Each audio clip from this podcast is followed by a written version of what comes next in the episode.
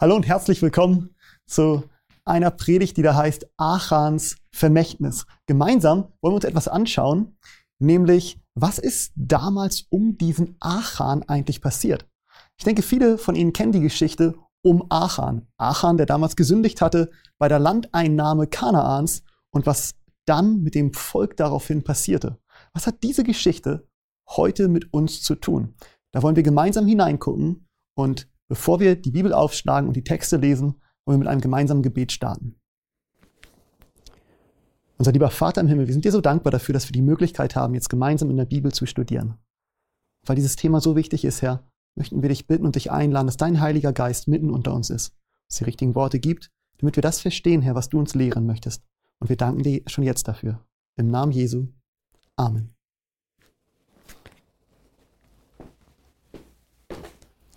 Nun, gemeinsam wollen wir in unseren ersten Text hineinschauen. Den finden wir im zweiten Buch Mose im ersten Kapitel. Zweiter Mose, Kapitel 1, und wir lesen die Verse 8 bis 14. Da kam ein neuer König auf über Ägypten, der nichts von Josef wusste. Der sprach zu seinem Volk, siehe, das Volk der Kinder Israels ist zahlreicher und stärker als wir. Wohlan, Lasst uns kluge Maßnahmen gegen sie ergreifen, dass sie nicht zu viele werden. Sie könnten sonst, wenn sich ein Krieg erhebt, womöglich zu unseren Feinden übergehen und gegen uns kämpfen und aus dem Land ziehen. Darum setzte man Sklaventreiber über sie, um sie durch Lasten zu bedrücken. Und sie bauten dem Pharao die Vorratsstädte Pithom und Ramses. Je mehr sie aber das Volk bedrückten, desto zahlreicher wurde es. Und desto mehr breitete sich aus, so dass ihn vor den Kindern Israels graute. Darum zwangen die Ägypter die Kinder Israels mit Gewalt zum Dienst. Und sie machten ihnen das Leben bitter mit harter Zwangsarbeit an Lehm und Ziegeln und mit allerlei Feldarbeit, lauter Arbeiten, zu denen man sie mit Gewalt zwang. Und so wurden die Israeliten damals gezwungen, Sklavenarbeiten zu, zu verrichten in Ägyptenland. Und umso zahlreicher sie wurden, umso argwöhnischer waren die Ägypter und umso mehr unterdrückten sie sie. Gott, der sich das alles mit ansah, was mit seinem Volk passiert, beschloss zu einem Zeitpunkt, nachdem die Zeit erfüllt war, sein Volk zu befreien. Und so berief er Mose, der ja als Prinz in Ägypten erzogen wurde, und er berief ihn, dass er sein Volk befreit. Er sollte ihnen die Botschaft der Rettung und der Befreiung verkündigen. Nun, durch dieses Evangelium, durch diese frohe Botschaft wurde Israel aufgerufen, die Zeit der Knechtschaft in Ägypten zu verlassen und ein freies Volk zu werden. Ein Volk, das einzig und allein dem Herrn dient. Und so zogen sie aus. Aber der Teufel lässt seine Gefangenen nicht gerne frei. Das Ganze ist natürlich ein Symbol auch für die Zeit in unserem Leben, in der Zeit, in der wir heute leben. Denn auch wir waren ja einst Sklaven in Ägypten oder in der Welt. Wir waren Teil dieser Welt mit all ihren Sünden, mit all ihren Problemen und Sorgen. Wir gehörten dazu. Wir verhielten uns wie die Welt, wir lebten wie die Welt. Und Gott wollte auch uns befreien. Und er hat uns befreit aus der Knechtschaft. Aber es gab natürlich einen Streit mit dem Teufel. Denn der Teufel ist daran interessiert, euch in der Knechtschaft zu behalten, so wie damals die Ägypter interessiert waren, das Volk Israel als Knechte zu behalten und sie nicht frei gehen zu lassen. Und so musste Gott damals Wunder wirken, um sein Volk zu befreien. Durch Zeichen und Wunder zog das Volk damals aus. Und Israel, nachdem sie befreit waren, nachdem sie diesen Weg gemacht hatten durch das Passalam, das Opfer des Passalammes, das sie verschonte vor der zehnten Plage und daraufhin hin ausgezogen sind aus dem Land Ägypten und durchs Rote Meer hindurchzogen, was, wie Paulus sagt, ein Symbol für die Taufe ist, auch in unserer Zeit, und dann zum Berg Sinai kam, wo ihnen die Gesetze Gottes verkündet worden sind. War alles ein großes Gleichnis, natürlich auch für uns. Und das erste war das Passalam, das zweite war der Zug durchs Rote Meer und das dritte war die Begegnung mit Gott am Sinai. Und diese drei Dinge sind auch Stationen in unserem Leben. Gott möchte uns befreien. Er ruft uns heraus aus der Welt. Und die erste Station, das Passalam, er vergibt uns unsere Schuld. Er nimmt uns als seine Kinder wieder an. Obwohl wir in Sünde sind, möchte er uns die Schuld vergeben. Das Passalam wurde für uns geopfert, Jesus Christus. Wenn wir ihn annehmen, ist die logische Konsequenz davon, wir machen uns auf in die Freiheit. Heraus aus der Knechtschaft der Sünde, aus der Knechtschaft Ägyptens und wir ziehen durchs Rote Meer, von dem Paulus sagt, es ist ein Symbol für die Taufe. So auch wir in unserem Leben, wir lassen uns taufen und beschließen, aus der Knechtschaft heraus in ein neues Land hineinzukommen, in die Freiheit. Das haben wir mit unserer Taufe bezeugt. Und dann standen wir vorm Berg Sinai. Übersetzt, der Berg Sinai natürlich, den zehn Gebote gegeben worden sind, ist auch etwas, was in unserem Leben passieren soll. Denn die zehn Gebote und das Gesetz Gottes soll ja in unsere Herzen hineingeschrieben werden. Wir gehören ja nicht mehr zur Welt, das Weltliche soll raus. Wir gehören jetzt zu Gott. Sein Gesetz soll in unser Herz hineingeschrieben werden und sein Gesetz ist Liebe. Nun, das Ganze, diesen ganzen Weg, den können wir auch sehen, wenn wir uns das Heiligtum angucken. Der erste Schritt zum Brandopferaltar. Dort wurde das Lamm geschlachtet, das für unsere Sünde starb. Der zweite Gang zum Waschbecken. Das Waschbecken ein Symbol für die Taufe. Hier werden, wird unser altes Leben abgewaschen und wir bekommen neue Kleider angezogen und wir werden zu Priestern gemacht für Gott, zu seinen Dienern. Und der dritte Weg geht dann natürlich in das Zelt hinein, in das Heilige. Und dort im Heiligen geschieht unsere Heiligung, die Veränderung unseres Herzens. Und diese drei Schritte, es war auch ein Symbol, das wir schon im alten Ägypten sehen konnten, als Israel dort hinauszog. Das Passalam, das Rote Meer und dann der Berg Sinai. Nun, so zogen sie aus und vor ihnen lag ein neues Land. Und das war bei uns im Leben genauso. Auch wir machten diesen Schritt in der Taufe und nun liegt vor uns ein neues Land, das wir erobern sollen. Aber dieses Land, dieses neue Leben, das wir leben, hat es natürlich in sich. Denn dort sind Gefahren, da sind Bollwerke, die wir überwinden müssen, und zwar Bollwerke, die in unserem Leben sind. Wenn das Land Kanaan ein Symbol ist für unser Herz, das von Christus erobert werden soll, dann befinden sich da, genau wie in Kanaan, auch große Bollwerke wie Widerstände. Es ist ja ein Land voller Sünde gewesen, Kanaan, so wie unser Herz ein Ort voller Sünde war. Nun, Christus möchte dort hineinkommen und möchte es verändern, so wie Josua damals mit dem Volk dort hineingezogen ist und Stadt für Stadt niedergeworfen hat. Aber Kanaan, wenn wir uns Kanaan angucken, die Städte in Kanaan waren mächtig, mächtige Bollwerke des Widerstandes. Und was für Menschen lebten denn dort in Kanaan? Nun, die Israeliten, als die Kundschafter zurückkamen, sie bekannten, welche Menschen dort lebten. Und sie sagten, da sind Riesen. Und wir haben Angst vor ihnen. Wir können sie nicht überwinden. Wir können unmöglich diesen Kampf gewinnen. Und vielleicht geht es dir auch so in deinem Leben, dass nachdem du all die Schritte gemacht hast auf Christus zu und das neue Land jetzt erobern sollst, und du siehst die Bollwerke der Sünde in deinem Herzen, und du fühlst dich, dass du sagst, wie kann ich sie jemals überwinden? Habe ich eine Chance, über diese Sünden hinwegzukommen? Habe ich eine Chance, das Land wirklich einzunehmen? Kann Christus wirklich mein ganzes Herz erobern oder ist die Sünde so fest in mir, dass ich sie nicht loslassen kann und in meiner Sünde sterben werde? Nun, für Israel damals und auch für uns heute hat Christus eine wundervolle Verheißung. Und gemeinsam schlagen wir unsere Bibeln auf und schauen einmal in das Buch Josua ins erste Kapitel hinein. Schaut mit mir gemeinsam Josua Kapitel 1 und wir lesen Vers 8 und Vers 9. Josua 1, Vers 8 und 9.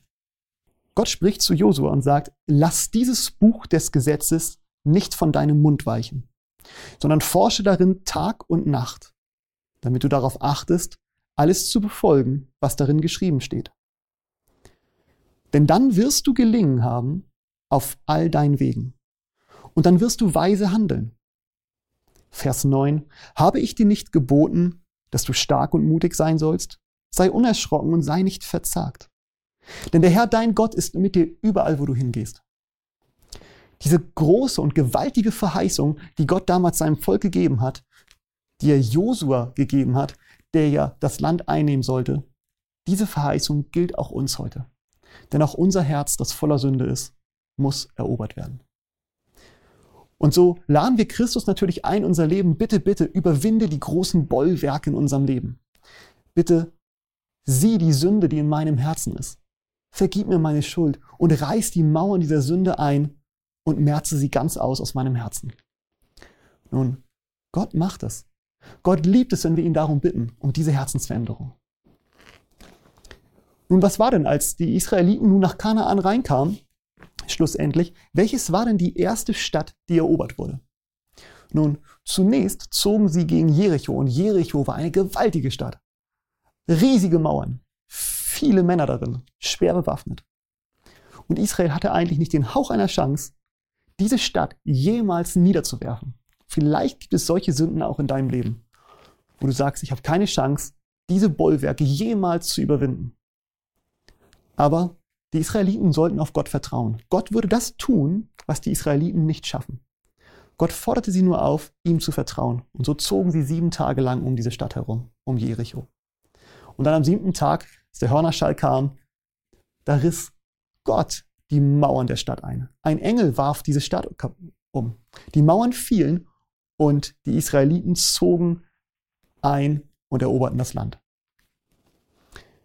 Nun, das ist natürlich ein Gleichnis, das auch in unserem Leben passiert. Harret auf den Herrn, seid geduldig und traut auf ihn.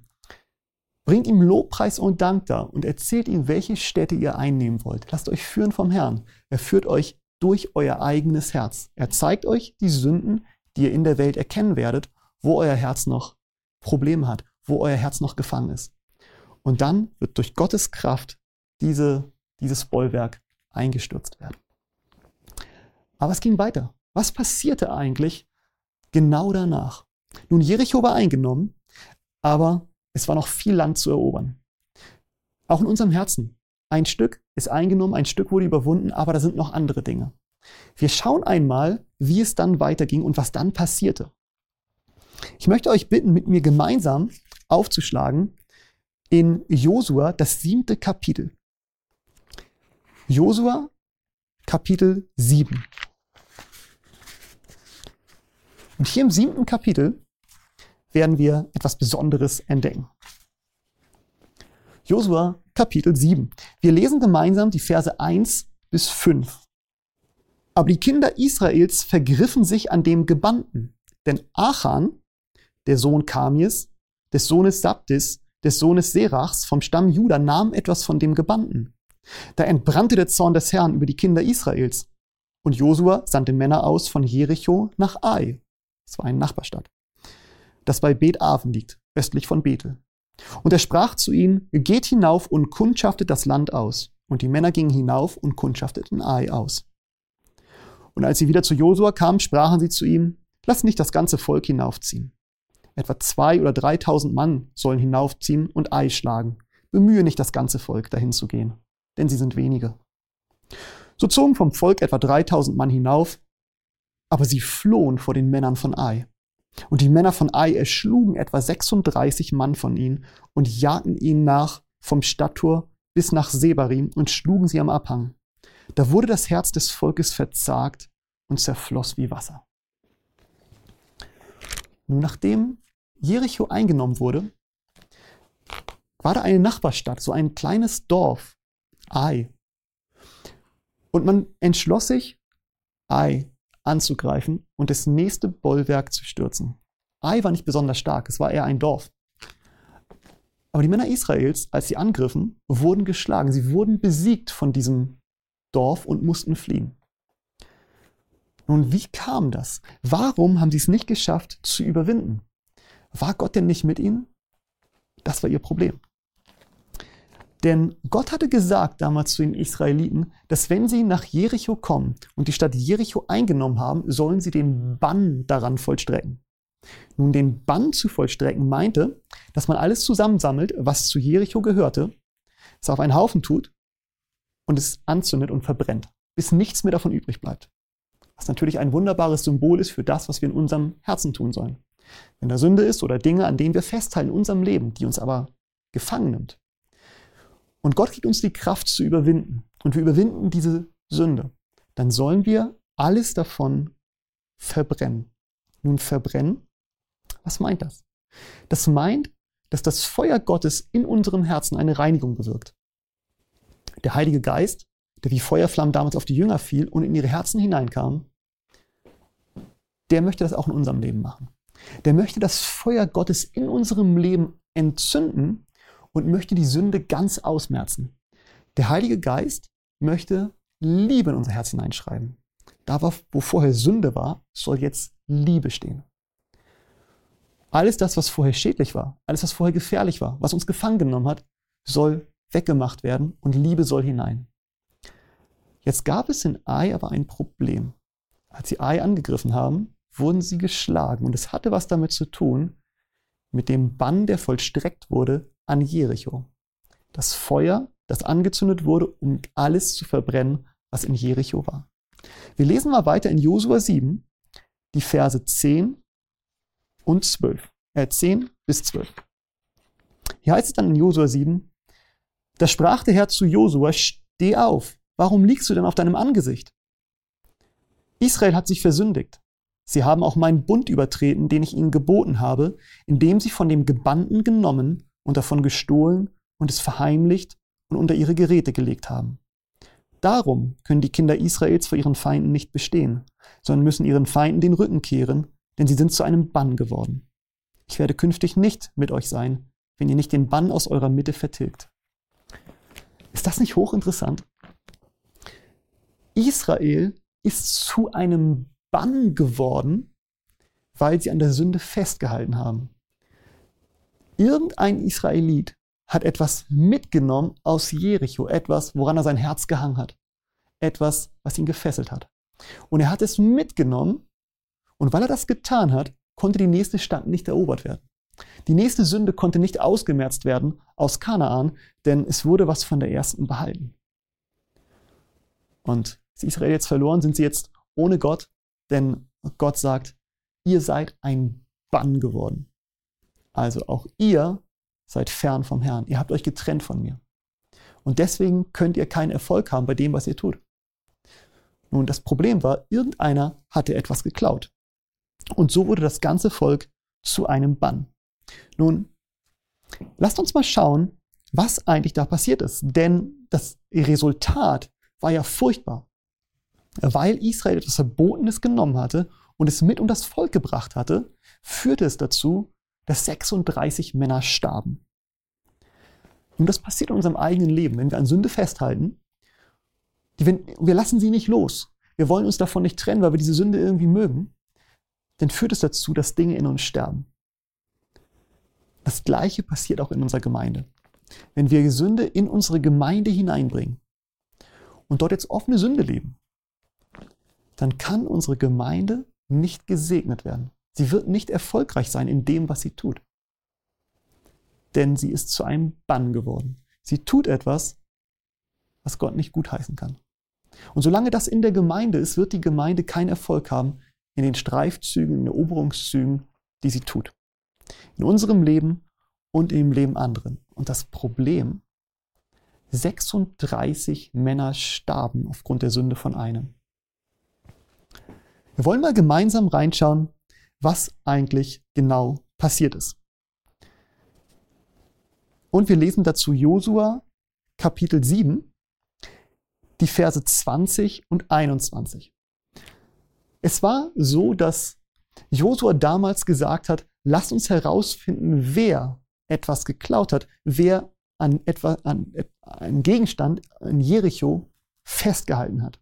Lasst uns das herausfinden. Und so warfen sie das los und befragten Gott, dass er ihnen das doch genau zeigen möge, wo das Problem liegt. Und Gott tat es.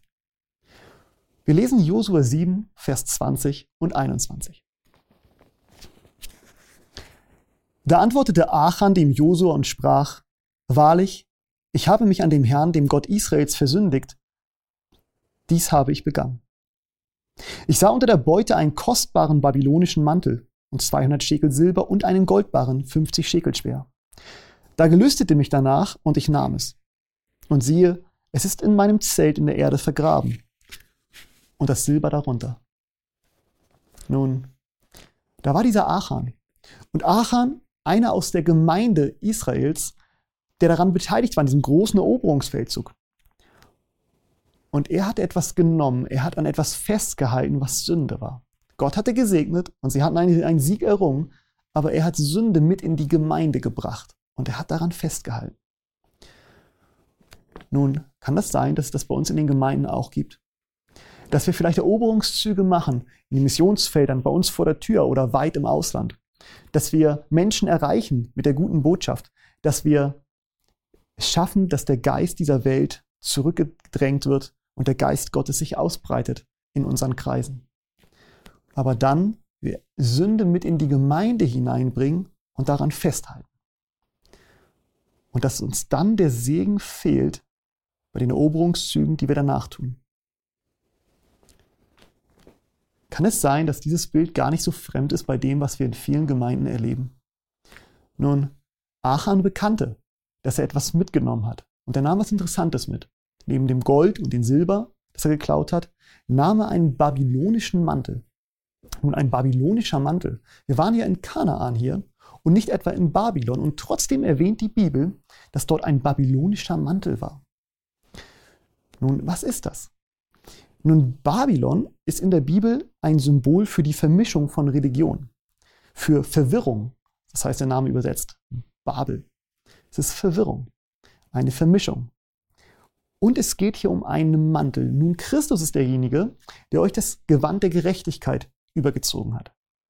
Und das war sein Mantel des Heils, in dem wir sollen selig werden. Aber dort war ein babylonischer Mantel. Ein Mantel, der nicht von Christus kam, sondern ein Mantel aus Babylon, eine falsche Gerechtigkeit.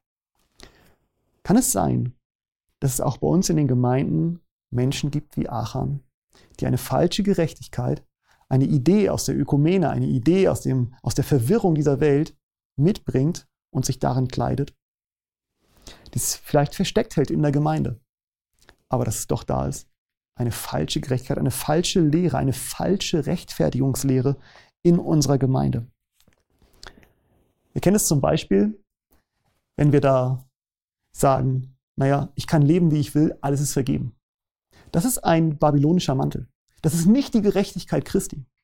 Das ist eine Idee, die in Babylon aufkam. Allvergebung. Leb, wie du willst. Christus nimmt dich eh an. Er wird dich auch in deinen Sünden retten. Und das ist falsch. Das ist ein babylonischer Mantel. Die Gerechtigkeit Christi, seine Gerechtigkeit, das Gewand seiner Gerechtigkeit wird uns nicht in der Sünde retten, es wird uns von der Sünde retten. Wir werden die Sünde hinter uns lassen. Nun, Achan hatte diesen babylonischen Mantel. Also er war ein Heuchler in der Gemeinde. Er brachte irgendeine Form von Sünde in die Gemeinde hinein. Und wie sollen wir damit umgehen, wenn wir so etwas in der Gemeinde sehen? wenn wir solche Probleme haben, wenn eine falsche Lehre hineinkommt, wenn etwas dargestellt wird, an etwas festgehalten wird, was definitiv nicht zum Evangelium gehört. Nun hierzu schauen wir mal gemeinsam, was Paulus dazu sagt. Und ich bitte euch mit mir aufzuschlagen, den zweiten Korintherbrief, das sechste Kapitel. 2. Korinther, Kapitel 6. Und hier im sechsten Kapitel lesen wir die Verse 14 bis 18. 2. Korinther 6, 14 bis 18. Hier ruft Paulus auf und sagt, zieht nicht in einem fremden Joch mit Ungläubigen. Denn was haben Gerechtigkeit und Gesetzlosigkeit miteinander zu schaffen? Und was hat das Licht für Gemeinschaft mit der Finsternis? Wie stimmt Christus mit Belial überein? Oder was hat der Gläubige gemeinsam mit den Ungläubigen? Wie stimmt der Tempel Gottes mit Götzenbildern überein? Denn ihr seid wie ein Tempel des lebendigen Gottes, wie Gott gesagt hat, ich will in ihnen wohnen und unter ihnen wandeln und will ihr Gott sein und sie sollen mein Volk sein. Darum geht hinaus von ihnen und sondert euch ab, spricht der Herr, und rührt nichts Unreines an. Und ich will euch aufnehmen. Und ich will euch ein Vater sein. Und ihr sollt mir Söhne und Töchter sein, spricht der Herr, der Allmächtige. Nun, der Aufruf Paulus ist klar, sondert euch ab. Habt keine Gemeinschaft mit der Welt. Was hat Christus mit dem Teufel gemeinsam? Oder was hat das Licht zu tun mit der Finsternis? Ihr seid berufen zu seinem wunderbaren Licht. Haltet nicht fest an den Werken der Finsternis. Bringt keine Verunreinigung oder Vermischung in den Tempel Gottes, der euer Leib ist. Oder der Leib Christi, die Gemeinde. Bringt dort nichts Unreines hinein. Sondert euch ab. Ein bewusster Aufruf. Denn Paulus wusste ja, was passiert. Auch damals schon. Viele Irrlehren haben sich in die Gemeinden eingeschlichen und wucherten dort. Und da ist eine große Warnung. Denn was passiert, wenn wir solche Dinge in der Gemeinde lassen? Nun, ein wenig Sauerteig durchsäuert den ganzen Teig. Ich möchte mit euch mal herausbekommen, wie wir denn damit umgehen, wenn wir so etwas sehen in unserer Gemeinde. Wenn wir sehen, dass Sünde sich ausbreitet, dass Sünde hineingebracht wurde und dass an Sünde festgehalten wird in unserer Gemeinde. Wie gehen wir dann in rechter Weise biblisch damit um? Also, das Beispiel, wir haben jemanden in der Gemeinde, der bewusst an Sünde festhält, was immer das auch ist. Er hält bewusst an einer Sünde fest. Das können verschiedene Dinge sein. Nun, wir lesen hierzu auch Paulus und gehen jetzt vom zweiten Korinther in den ersten Korintherbrief und lesen mal im ersten Korintherbrief im fünften Kapitel, welchen Umgang Paulus damit empfiehlt. 1. Korinther, Kapitel 5. Und hier lesen wir die Verse 1 bis 5. 1. Korinther 5, 1 bis 5. Paulus sagt, überhaupt hört man von Unzucht unter euch. Und zwar von einer solchen Unzucht, die selbst unter den Heiden unerhört ist. Dass nämlich einer die Frau seines Vaters hat. Und ihr seid aufgebläht und hättet doch eher Leid tragen sollen, damit der, welcher diese Tat begangen hat, aus eurer Mitte hinweggetan wird. Denn ich, als dem Leib nach abwesend, dem Geist nach aber anwesend, habe schon, als wäre ich anwesend, über den, der dies auf solche Weise begangen hat, beschlossen den Betreffenden im Namen unseres Herrn Jesus Christus und nachdem euer und mein Geist sich mit der Kraft unseres Herrn Jesus vereinigt hat, dem Satans zu übergeben zum Verderben des Fleisches, damit der Geist gerettet werde am Tag des Herrn. Nun, das ist ein hochinteressanter Text. Paulus empfiehlt hier, er sagt, da ist jemand, der hat gesündigt und ist in der Gemeinde. In seinem Fall hier hat er die Frau seines Vaters genommen. Nun, er sagt, das ist sogar unerhört bei den Heiden. Nun, hier war eine große Sünde, die natürlich, die man gesehen hat, und die war in der Gemeinde und er hat daran festgehalten. Nun, Paulus sagt, was sollen wir mit so jemandem machen? Er sagt, er soll der Gemeinde verwiesen werden. Also, er soll aus der Gemeinde geschmissen werden. Warum eigentlich? Nun, Paulus führt hier interessanterweise einige Gründe an. Das eine ist, er sagt, er soll dem Satan übergeben werden, damit er durch ihn zugrunde gerichtet werde, der Leib, aber der Geist gerettet werde am Tag Gottes. Nun, was meint Paulus? Wenn es so ist, dass da jemand in der Gemeinde ist, der bewusst an Sünde festhält und damit die Gemeinde zum Bann macht, dann sollen die Gemeindeältesten diesen aus der Gemeinde verweisen. Er wird dem Satan übergeben. Das heißt, er kommt in die Welt hinein und er lebt plötzlich in der Welt unter seinem neuen König, unter Satan. Und er wird dort Leid erfahren und es wird dort traurig sein. Aber in all dem Leid könnte es passieren, dass er sich an die Seligkeiten in der Gemeinde erinnert, dass er sich an Jesus Christus erinnert und sagt, eigentlich möchte ich doch zurück. Ich erkenne, dass ich ein Sünder bin und ich erkenne, dass Satans Wege alle falschen und seine Regierung eine schlechte Regierung ist. Er sagt, ich möchte zurück zu Jesus Christus. Und vielleicht, wenn der Welt zugrunde gerichtet wurde und all das Elend durchstanden hat, kommt er zurück in die Gemeinde. Und dort kann er gerettet werden. Dass sein Geist gerettet werde am Tag Jesu Christi. Schlimm ist es, wenn wir jemandem das nicht sagen. Da ist Sünde in der Gemeinde, da wird öffentliche Sünde gelebt und wir lassen denjenigen einfach gewähren. Wir sagen lieber nichts. Besser wir schweigen, wir tun so, als wäre da nichts. Oder wir nehmen es als nicht so schlimm an. Und wenn wir das machen, machen wir uns schuldig an dem Tod des Sünders. Denn was wird passieren? Derjenige wird in der Gemeinde bleiben und wird zum einen ein Fluch der Gemeinde sein, die Gemeinde zu einem Bann machen. Aber zum anderen, keiner sagt ihm, wie schlimm es ist. Keiner sagt ihm, dass er sich von Christus trennt. Und keiner weist ihn aus der Gemeinde. Er wird sein Leben lang in dieser Gemeinde bleiben. Mit dieser Sünde. Gehört aber gar nicht zu Christus. Eines Tages wird Christus, wenn er wiederkommt und seine Schafe zu sich rufen wird, dann wird Christus fragen, wer gehört zu mir? Und dann werden die Menschen sagen, habe ich nicht in deinem Namen geweissagt? Habe ich nicht in deinem Namen das und gemacht? Habe ich nicht in deinem Namen böse Geister ausgetrieben? Habe ich nicht in deinem Namen und so weiter? Dann wird Christus sagen, ich kenne euch nicht, weicht von mir. Und damit das nicht mit diesen Menschen passiert, sagt Paulus, weist ihn lieber aus der Gemeinde zu seiner eigenen Rettung. Er soll gerettet werden, aber er darf dafür nicht in der Gemeinde bleiben, denn dort geht er verloren. Und es hat noch einen zweiten Grund, warum jemand, der öffentlich sündig oder Sünde an Sünde festhält in der Gemeinde, warum er der Gemeinde verwiesen werden soll. Wir lesen mal die nächsten Verse, Verse 6 bis 8 im 1. Korinther 5. Verse 6 bis 8. Denn weiter geht es hier, indem es heißt, Euer Rühmen ist nicht gut.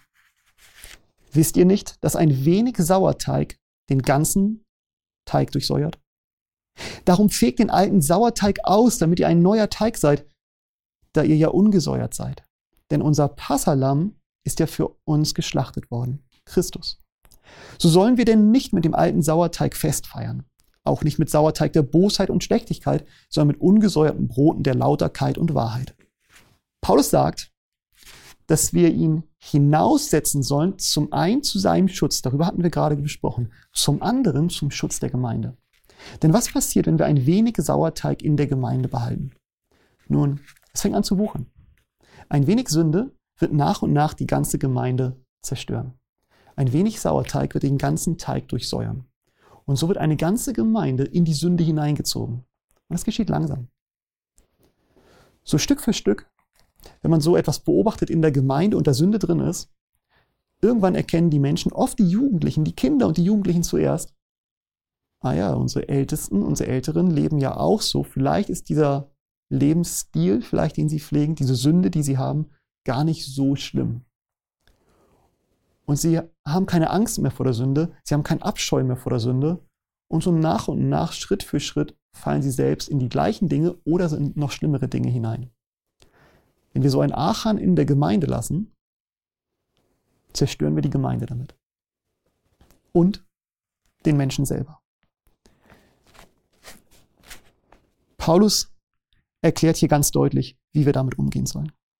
Und schaut euch mal den letzten oder den Vers 12 an. Wenn Paulus hier spricht, wie wir damit umgehen. Wir sollen ihn aus der Gemeinde werfen und wir sollen, damit er gerettet wird und damit die Gemeinde gerettet wird.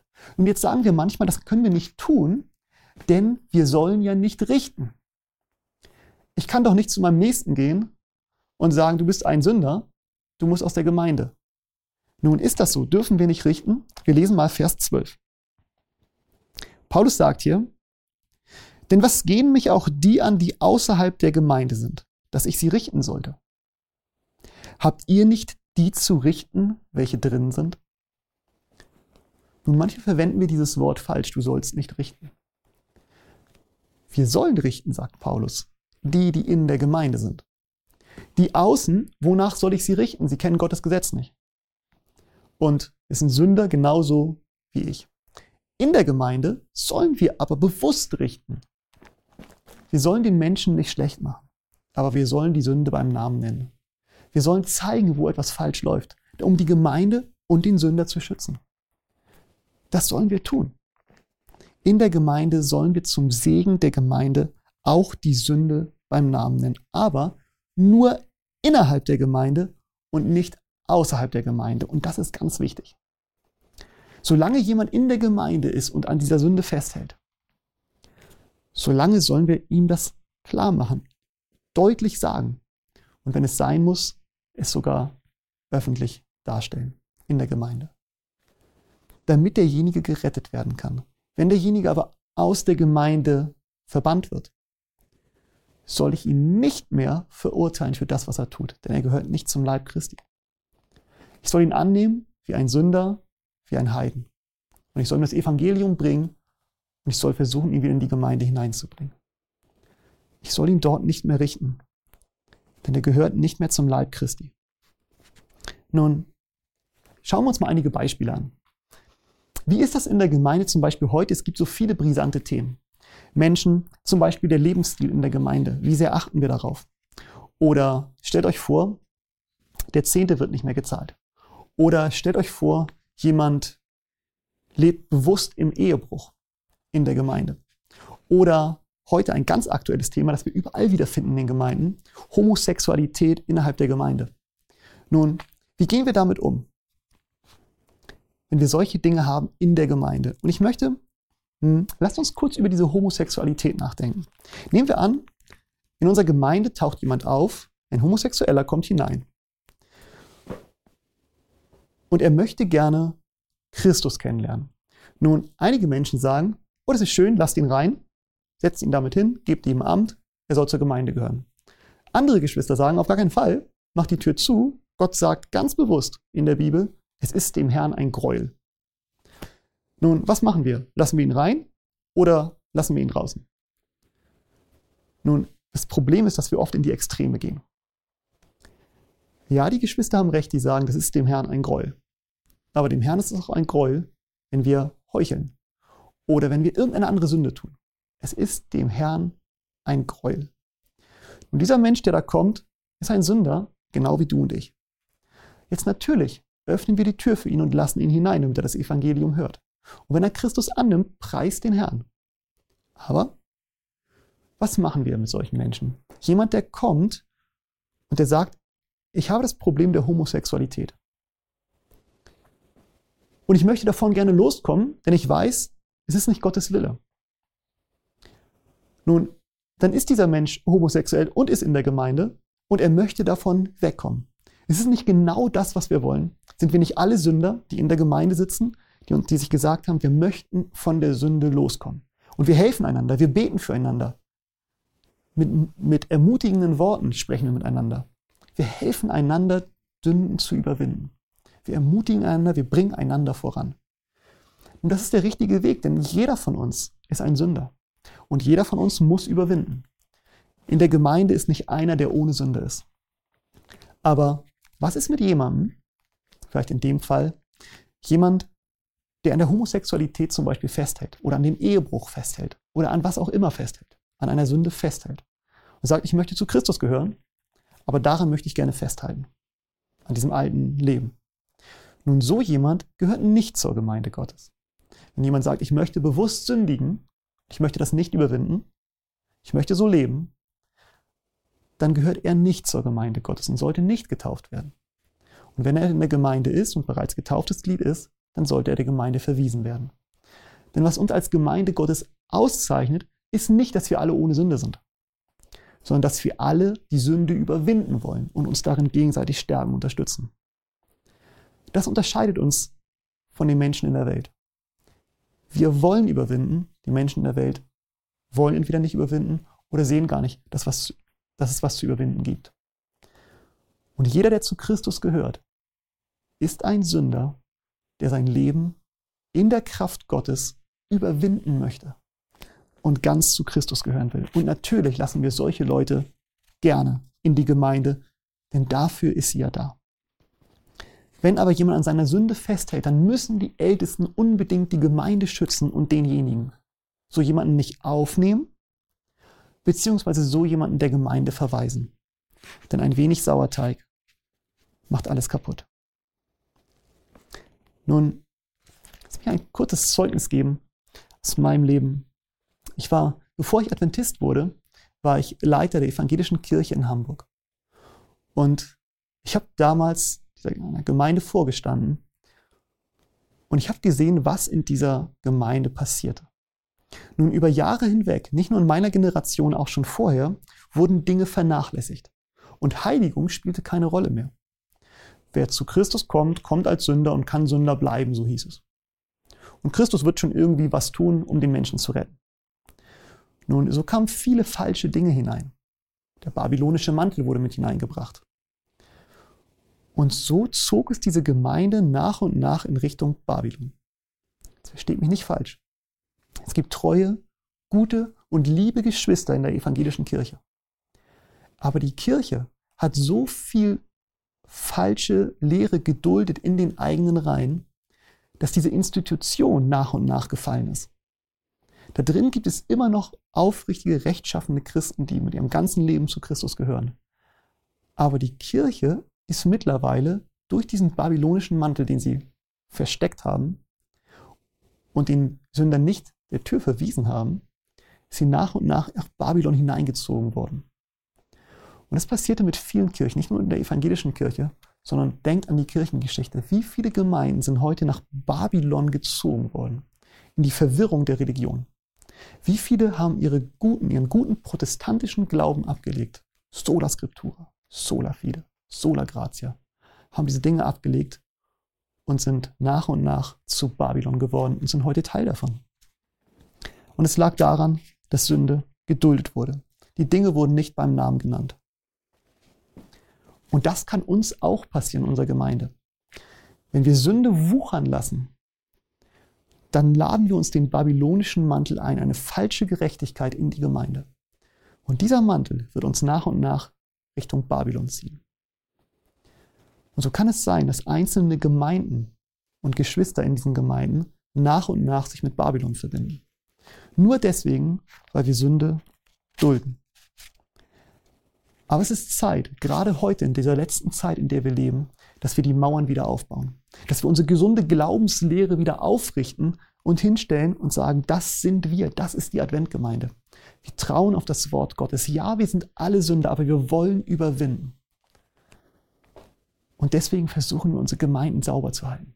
Und bitte, bitte, wenn ihr jemanden der Gemeinde verweist, weil er an Sünde festhält, dann zeigt nicht hinterher mit dem Finger auf ihn und sagt, da, siehe dieser Sünder sondern sei freundlich zu ihm. Behandle ihn wie ein Menschen aus der Welt und versuch ihn wieder zu gewinnen, zur Gemeinde Jesu zurückzukommen. Nun, wie funktioniert das? Wie machen wir das? Wir schauen mal gemeinsam darin, wie Christus uns das erklärt. Wie sollen wir jemanden überführen von Sünde, um ihn zurückzugewinnen? In Matthäus 18 lesen wir die Verse 15 bis 17. Wenn aber dein Bruder an dir gesündigt hat, so geh hin und weise ihn zurecht. Unter vier Augen. Hört er auf dich, so hast du deinen Bruder gewonnen. Hört er aber nicht, so nimm noch ein oder zwei mit dir, damit jeder Sache auf der Aussage von zwei oder drei Zeugen beruht. Hört er aber auf diese nicht, so sage es der Gemeinde. Hört er aber auch auf die Gemeinde nicht, so sei er für dich wie ein Heide und ein Zöllner. Nun, der Umgang damit, wenn wir so etwas sehen, ist nicht, ich verurteile diesen Menschen vor der ganzen Gemeinde und stelle ihn bloß, sondern ich gehe zu meinem Bruder oder meiner Schwester hin und ich sage, siehe, da ist Sünde in deinem Leben. Ich bitte dich, lass davon ab. Lass uns gemeinsam beten. Kann ich was für dich tun? Kann ich dir helfen zu überwinden? Das Leben wird vor Christus gebracht und man versucht, denjenigen zu retten. Wenn derjenige aber nicht will, gebe ich ihn auf? Nein, das tue ich nicht. Bin ich zornig auf ihn? Nein, das bin ich nicht. Ich nehme noch jemand anderen mit. Ich versuche ja meinen Bruder um jeden Preis zu retten. Ich nehme noch jemanden mit und ich spreche nochmal mit ihm. Und die anderen mögen auch gehört werden. Und dann, wenn er die Schuld einsieht und sagt, ja, ich war auf dem falschen Weg, ich möchte das überwinden. Ich weiß nicht, wie lange das dauert, aber ich möchte es überwinden.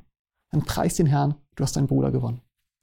Wenn er das aber ablehnt und selbst nebst den Zeugen, den anderen Menschen, sagt, ich glaube das nicht und ich möchte das nicht, dann soll man die Gemeinde zusammenrufen. Das ist der dritte Schritt. Die ganze Gemeinde, eine Gemeindeversammlung. Und dann wird es ausgesprochen. Woran liegt es? Was ist das Problem? Derjenige muss die Möglichkeit haben, sich zu verteidigen. Muss sagen, ist es Recht, was er tut, oder ist es Unrecht? Wenn die Gemeinde gesprochen hat und ein Urteil gefällt hat und derjenige das annimmt, preist den Herrn, sein Bruder gewonnen. Wenn er es ablehnt, dann soll er der Gemeinde verwiesen werden, aber ihr sollt ihn behandeln wie ein Sünder und ein Zöllner. Also wie jemanden aus der Welt. Und wie behandeln wir die Menschen aus der Welt? Voller Liebe. Wir versuchen sie zurückzugewinnen. Wir versuchen um sie zu kämpfen. Sie gehören nicht mehr zur Gemeinde dann, aber wir zeigen nicht mit dem Finger auf sie. und sagen, wir da, ein Gefallener. Er hat nichts mehr mit uns zu tun. Nein, im Gegenteil. Wir beten für diese Menschen umso mehr. Wir versuchen, diese Menschen wieder zurückzugewinnen. So ist der wahre Umgang. Schaut mal, wie Christus, wann Christus dieses, dieses Beispiel gibt, wie wir damit umgehen sollen. Und Christus gibt dieses Beispiel genau nachdem er von einem Gleichnis gesprochen hat, das wir in den Versen davor finden. Und wir gucken uns mal gemeinsam an. Matthäus 18, Vers 12 bis 14. Was meint ihr? Wenn ein Mensch 100 Schafe hat und es verirrt sich eines von ihnen, lässt er nicht die 99 auf den Bergen, geht hin und sucht das Verirrte? Und wenn es geschieht, dass er es findet, wahrlich, ich sage euch, er freut sich darüber mehr als über die 99, die nicht verirrt waren. So ist es auch nicht der Wille eures Vaters im Himmel, dass eines dieser Kleinen verloren geht. Erst danach sagt Christus, wie wir mit dem Sünder in der Gemeinde umzugehen haben.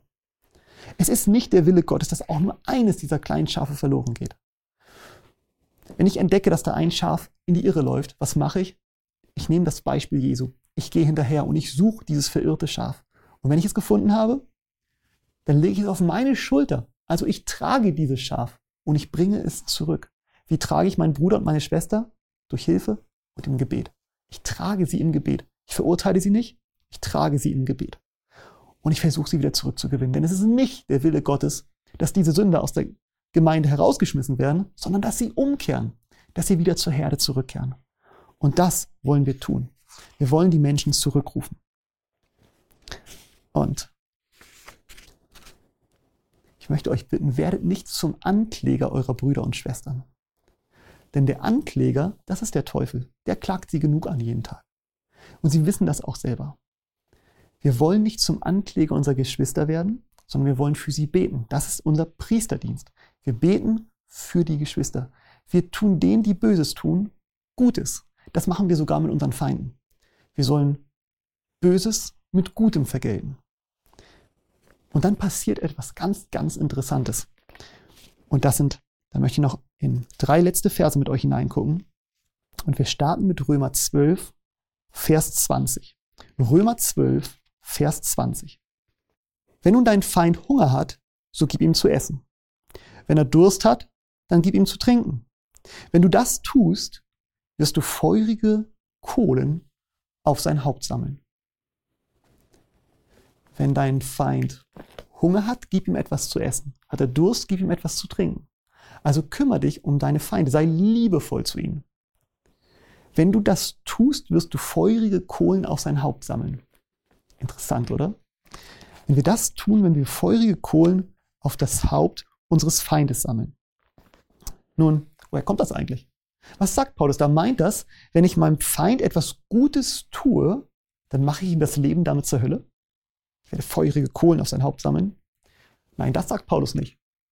Kennen wir irgendeinen anderen Bibeltext, wo so feurige Kohlen auftauchen? Bestimmt. Bestimmt erinnert ihr euch an den Text in Jesaja im sechsten Kapitel.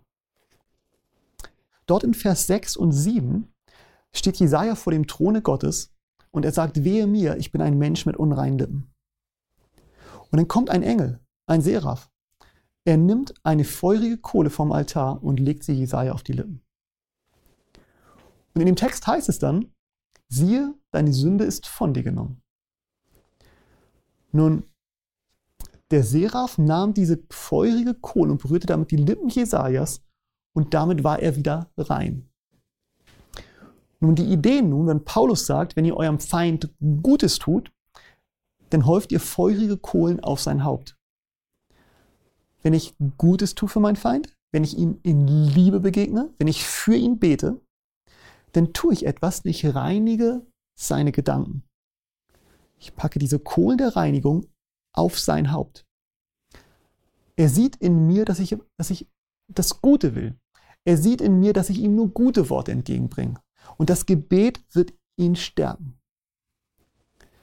Und das ist genau der Umgang, den wir auch mit Sünde in unserer Gemeinde haben sollen. Der Sünder, der an Sünde festhält, der soll herausgenommen werden. Aber manchmal hätte es gar nicht so weit kommen müssen, wenn wir als Gemeinde für diese Menschen gebetet hätten. wenn wir gebetet hätten ohne Unterlass, wenn wir feurige Kohlen auf ihr Haupt gelegt hätten, wenn wir ohne Unterlass Gutes getan hätten für die Menschen, die vielleicht als Sünder in der Gemeinde sind. Ja, wenn sie an ihrer Sünde festhalten, müssen sie der Gemeinde verwiesen werden. Aber haben wir manchmal vergessen, vorher für diese Menschen zu beten, sie in Liebe zu behandeln, sie liebevoll zur Umkehr zu bewegen? Haben wir, haben wir vielleicht Schuld daran, dass wir ihre Herzen verhärtet haben? Lasst uns in Liebe zueinander kommen und lasst uns die Ältesten darin unterstützen, dass sie den Mut haben, für Ordnung in der Gemeinde zu sorgen. Auch denjenigen, der seine Sünde nicht lassen will, aus der Gemeinde zu verweisen. Ich möchte noch mit euch in einen Text hineingucken, im 1. Petrus im vierten Kapitel, 7 und 8. Nun, Petrus sagt, es ist nahe gekommen das Ende aller Dinge. So seid besonnen und nüchtern zum Gebet. Vor allem aber habt innige Liebe untereinander. Denn die Liebe wird eine Menge von Sünden zudecken. Nun, was wir tun sollen, wir sollen füreinander beten unablässig. Und wir sollen einander in Liebe begegnen. Liebe Geschwister, lasst uns das tun in den Gemeinden. Ja, wir wollen nicht die Sünde Achans in der Gemeinde haben. Menschen, die an Sünde festhalten und die ganze Gemeinde zu einem Bann machen. Ja, diese Menschen müssen aus der Gemeinde verwiesen werden. Behandelt sie nicht als eure Feinde, sondern versucht mit allem, was ihr könnt, diese Menschen zurückzuholen in die Gemeinde. Begegnet jedem, ob Freund oder Feind, in Liebe. Sogar die Menschen, die gegen euch sind, die Böses gegen euch im Schilde führen. Begegnet ihnen Liebe und betet für sie. Häuft feurige Kohlen auf ihr Haupt. Reinigt ihre Gedanken. So tragt ihr diese Geschwister auf euren Schultern wieder zurück in die Gemeinde. Ich bitte euch von ganzem Herzen, lasst uns nicht Ankläger unserer Brüder sein. Ja, wir müssen die Gemeinde bewahren vor Sünde. Aber wir müssen auch den Nächsten in der Gemeinde bewahren und ihm helfen.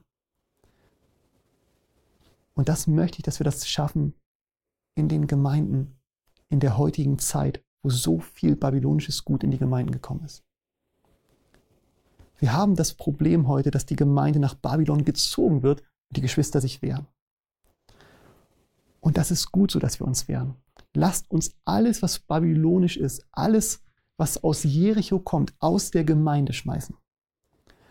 Lasst uns an einem Achan nicht festhalten, sondern in der Gemeinde verweisen, aber versuchen, ihn zur Umkehr zu bewegen. Dass dieser Mensch zur Umkehr findet, mit anderen Worten, dass er sein altes Leben aufgibt, dass er stirbt und zurück in die Gemeinde kommt. So auch Achan. Achan musste sterben. Er wurde vors Lager geführt, also außer aus der Gemeinde heraus, und dort starb er. Und das müssen auch die Geschwister in unserer Gemeinde machen, die vielleicht vom wahren Weg abgefallen sind. Sie müssen die Gemeinde verlassen und müssen in der Welt noch einmal sterben. Sie müssen ihr altes Leben aufgeben, damit sie wieder zurückkommen. Bitte lasst uns eine, Gebet, eine betende Gemeinde sein.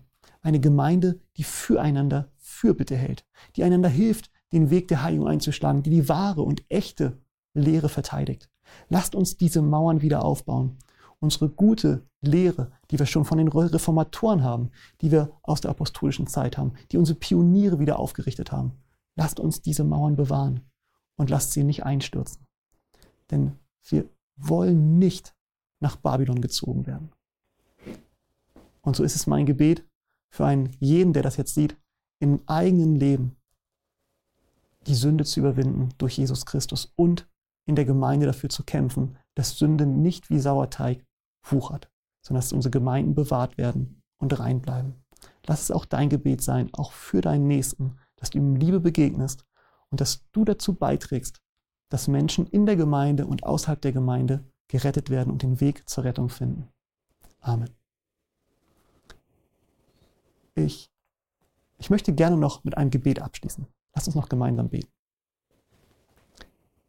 Unser lieber Vater im Himmel, wir sind dir so dankbar dafür, dass du uns diese Gleichnisse in der Bibel gibst. Wir danken dir, dass wir die Geschichte von Achan sehen konnten, wie er Sünde in die Gemeinde gebracht hat und wie dadurch 36 Menschen gestorben sind. Herr, wir möchten nicht, dass in unserer Gemeinde diese Sünde wuchert. Und wir möchten nicht, dass unsere Geschwister daran sterben und daran zugrunde gehen. über diese Sünde fallen. So möchten wir dich bitten, dass du uns Augen gibst, die die Sünde sehen, damit wir sie beim Namen benennen können und sie aus der Gemeinde herausnehmen können. Dass der Sauerteig nicht wuchern kann. Lieber Vater, bitte hilf heute in dieser Zeit, wo so viel Verwirrung herrscht, wo die große Ökumene um sich greift und viele Gemeinden dort hineingezogen werden. Dass unsere Gemeinden sauber bleiben. Dass wir einen klaren, eine klare Trennung machen zwischen dem, was heilig ist und von dem, was unrein ist. Bitte bewahre du deine Gemeinde, bis du wiederkommst. Das ist unser Gebet im Namen unseres Herrn Jesu Christi. Amen.